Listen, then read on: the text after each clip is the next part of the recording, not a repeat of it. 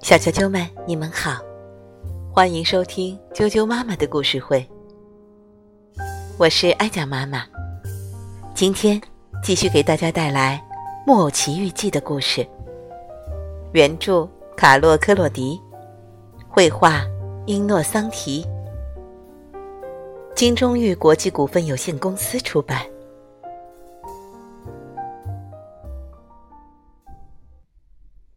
木偶奇遇记》第二章：杰佩托的好主意。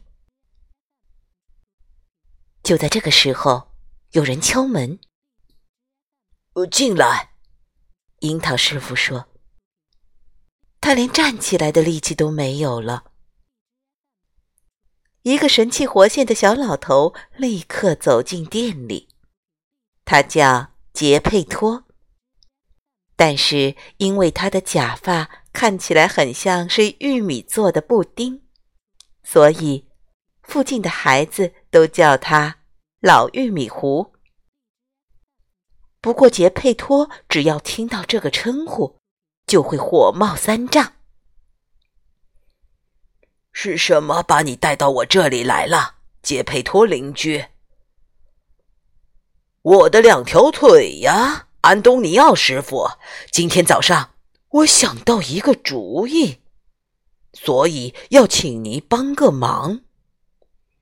我想做一个漂亮的木偶，让他像杂技演员一样会跳舞、会变戏法，我就可以带着他周游四海，不愁没饭吃、没酒喝。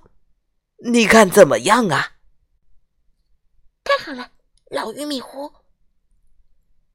那个微小声音喊了起来。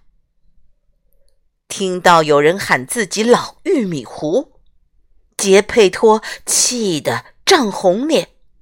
他转头看着樱桃师傅，愤怒地说：“你叫我老玉米糊？哎呀，我没有。你是说我叫自己老玉米糊吗？明明就是你。”不是，就是。两人越说火气越大，争吵变成了打架。他们扑向对方，又咬又抓。樱桃师傅的手里拿着杰佩托的黄色假发，而杰佩托发现自己咬着樱桃师傅的灰色假发。打完架以后，两人。相互握手道歉，并发誓要永远做好朋友。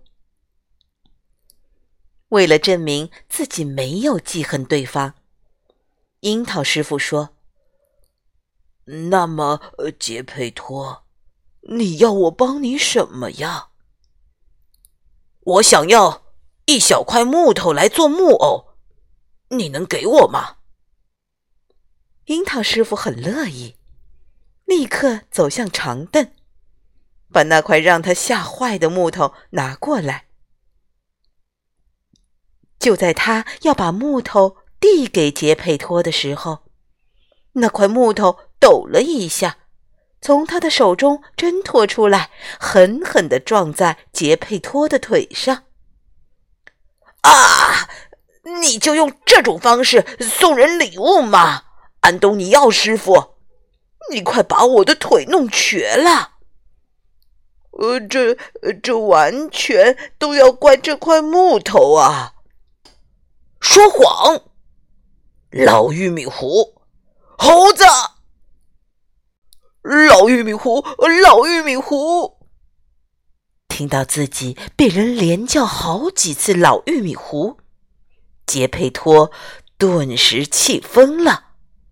扑向樱桃师傅，两人又再次打起架来。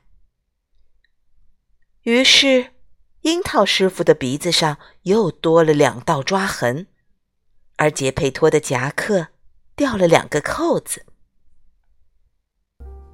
打完架后的两人又相互握手道歉，并发誓永远做好朋友。杰佩托。也拿着那块木头，一瘸一拐的回家去了。今天的故事就先讲到这儿，明天请继续收听《木偶奇遇记》的第三章。再见。